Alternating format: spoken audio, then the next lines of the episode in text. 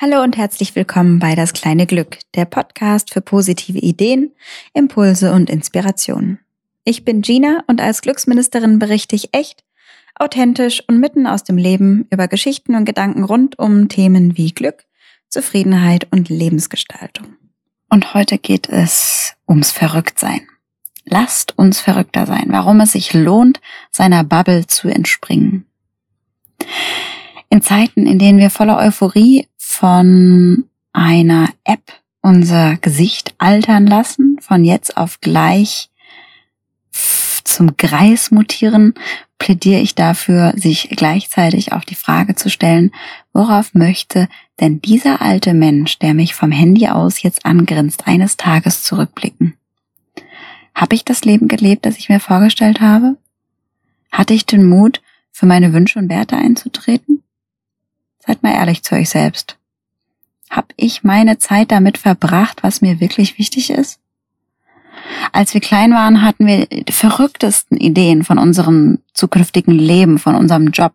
Wir wollten Popstar werden, wir wollten Dinosaurierknochen ausbuddeln oder als Friseur all unseren Kunden verrückte Frisuren schneiden, damit wir darüber hinterher lachen können. Bei einigen von uns bleibt ein Anfangswunsch so stark bestehen, dass er auch tatsächlich umgesetzt wird.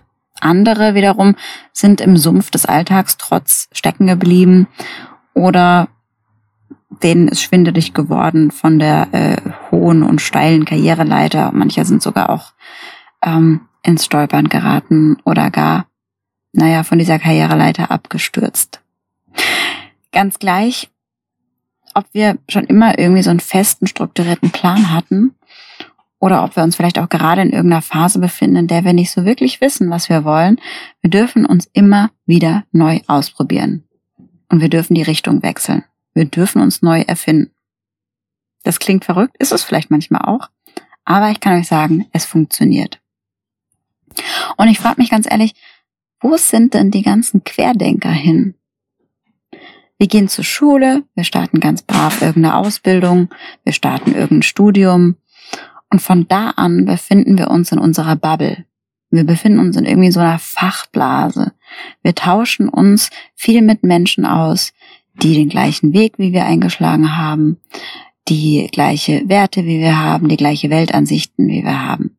Und wir laufen deswegen Gefahr, manchmal so eine Art eher betriebsblind zu werden.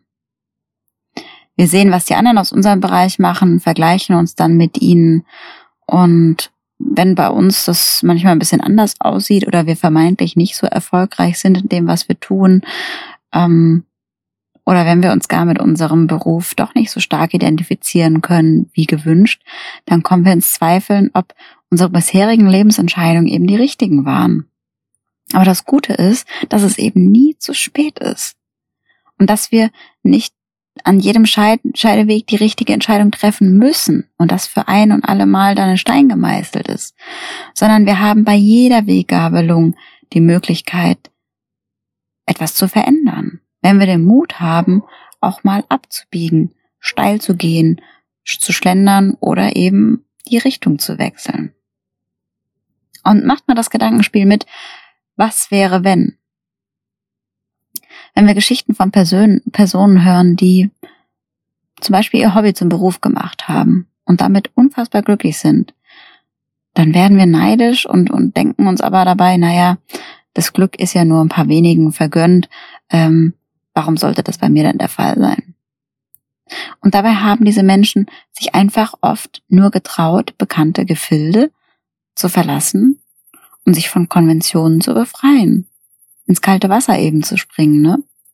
Die Erwartung der Gesellschaft, die Erwartung von außen ist es eben, wenn du ein paar Jahre lang eine bestimmte Ausbildung gemacht hast, dann musst du auch in diesem Bereich arbeiten. Was wäre denn nun aber, wenn wir uns von diesen Erwartungen einfach lösen? Dann wäre es ja so, dass uns die ganze Welt samt allen wunderbarsten Möglichkeiten wieder offen stehen würde und wir könnten uns komplett austoben, so wie wir uns das als Kind gewünscht haben. Das heißt jetzt nicht, dass wir tatsächlich irgendwelchen Friseurkunden eine Glatze schneiden müssen, aber wir können uns doch fragen, was möchte ich wirklich in meinem Leben? Was erfüllt mich? Und es gibt so viele Beispiele von Menschen da draußen, die teilweise ihren saugut bezahlten Job aufgegeben haben, weil sie irgendwann gemerkt haben, nee, das ist es nicht. Dass dieser Beruf nicht ihre Berufung ist und sie haben angefangen, sich dem zu widmen, was sie erfüllt. So habe ich zum Beispiel vor kurzem gelesen, dass ein Neurochirurg umgeschult hat und jetzt als Lkw-Fahrer arbeitet und damit total happy ist. Und andere wechseln vom Investmentbanking auf die Alm. Und was haben die Geschichten von solchen Menschen gemeinsam? Sie alle haben sich getraut, einen anderen, neuen Weg einzuschlagen, der so für sie vielleicht nicht in diesem ganzen, ähm, in ihrer ganzen Struktur vorgesehen war. Sie haben durchaus garantiert auch schräge Blicke und skeptische Fragen geerntet und hingenommen, und das alles aber ihres Glückes wegen. Und das war es offensichtlich wert. Ich vor einer ganzen Weile war ich mal im Interview mit den Businessheldinnen und wurde da zitiert. Ähm, da habe ich gesagt, generell wünsche ich mir, dass gerade die jungen Menschen mehr ermutigt werden, aus der Reihe zu tanzen. Man kann prinzipiell alles werden. Traut euch. Und ja, hinter dieser Aussage stehe ich nach wie vor zu 100 Prozent. Weil, naja, es ist auch nicht altersabhängig. In diesem Fall war es natürlich jetzt auf junge Menschen bezogen, auf Ausbildung, Studierende, auf Schüler. Aber bei der ganzen Thematik, die ich jetzt hier angesprochen habe, spielt das Alter keine Rolle.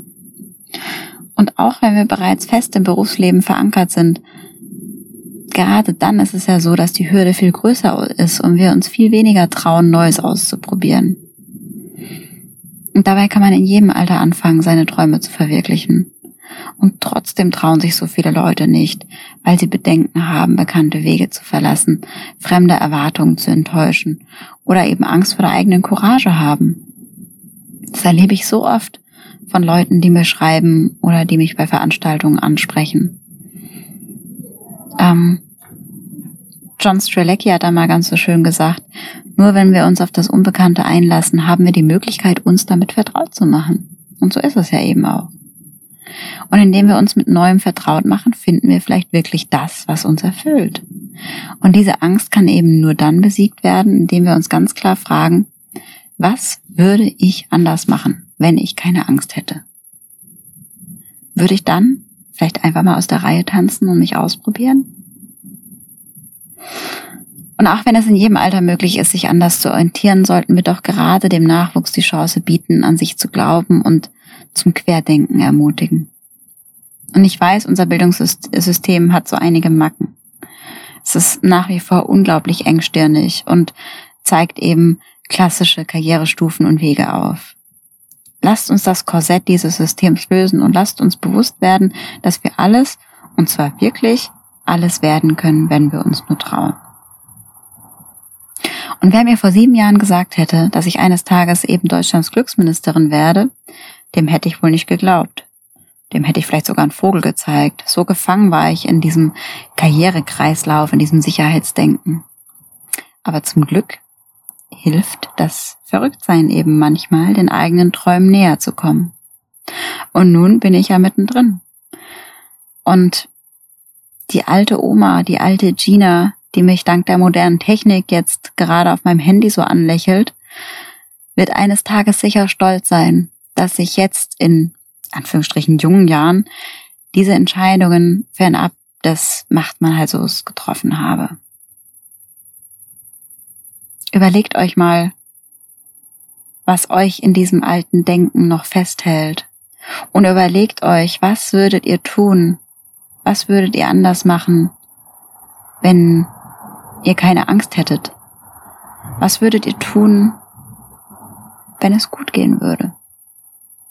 Mit diesen Gedanken wünsche ich euch eine gute Zeit und freue mich aufs nächste Mal. Bis bald. Ciao.